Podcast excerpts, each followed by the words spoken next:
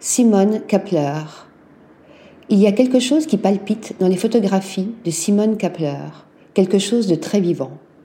Images tronquées, floutées, cadrage serré, très cinématographique, couleurs inattendues, parfois un peu passées, évoquant les photographies anciennes. Loin de la belle image, polissée et savamment composée, ces clichés semblent être le fruit d'une quête de l'instantanéité.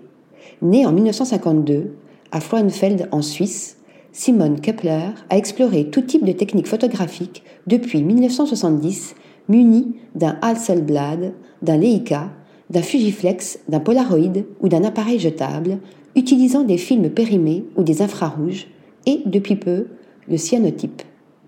C'est dans cette démarche expérimentale et poétique qu'elle attrape au vol des morceaux de vie et de corps.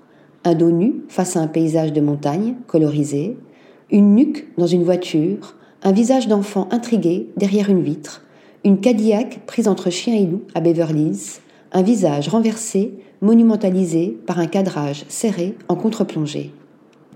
Comme les fleurs dont elle capture les ombres, tout semble frémir et bouger, les corps semblent même parfois lui échapper.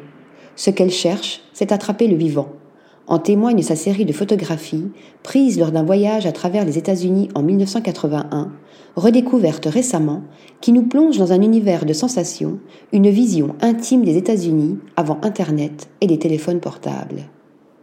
Article rédigé par Stéphanie Dulou.